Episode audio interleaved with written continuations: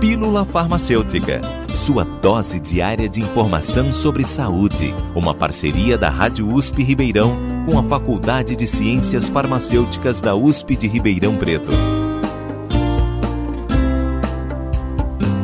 Você conhece os tipos de inflamação? Inflamação é uma palavra oriunda do latim, que significa atear fogo, que se refere a uma reação do organismo quando ocorre uma infecção ou lesão em algum tecido do corpo humano. Sua função é eliminar o microorganismo causador da infecção ou reparar o dano causado pela lesão.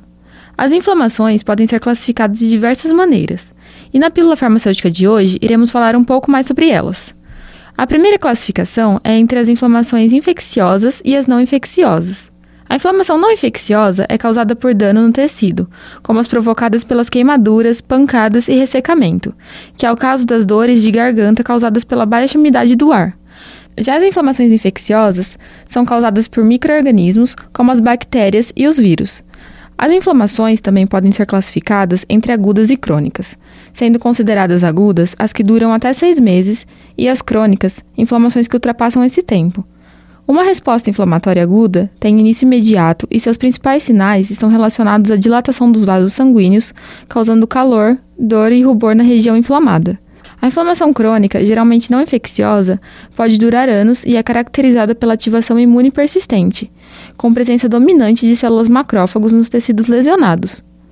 Esses macrófagos a longo prazo se tornam prejudiciais e podem destruir o tecido. Ainda é possível classificar as inflamações segundo algumas de suas características, como por exemplo as inflamações alérgicas, as atróficas, as purulentas, as reumáticas, térmicas, tóxicas, as traumáticas e as necróticas. Como existem diferentes tipos de manifestações do processo inflamatório, se faz necessário o reconhecimento de cada uma por meio de classificações para a escolha do tratamento mais adequado. Se você possui alguma dúvida sobre inflamação ou doenças inflamatórias, procure o profissional da saúde mais próximo.